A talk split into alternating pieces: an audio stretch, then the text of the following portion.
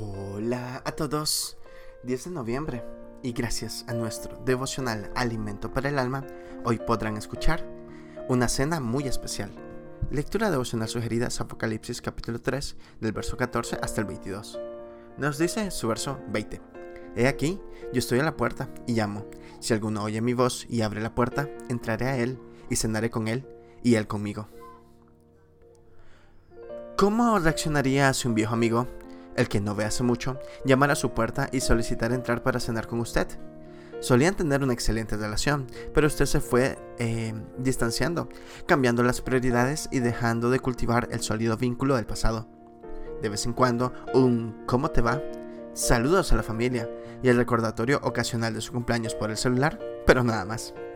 El café y las largas charlas que solíamos compartir regularmente se convirtieron en una rareza del pasado, y de repente ese fiel amigo al que hemos tratado con tanta negligencia llega a nuestra puerta y toca el timbre.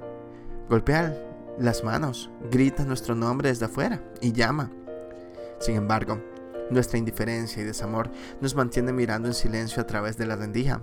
Él viene a recuperar la relación de la que hemos tomado distancia, ocupados en lo que el sistema nos ha vendido como importante. Este amigo llega a mostrarnos que nuestras prioridades son frivolidades, que nos han no han enriquecido nuestro carácter, sino que nos han dejado como un nuevo Scrooge de Charles Dickens, ciegos ante lo relevante de la vida y desnudos espiritualmente.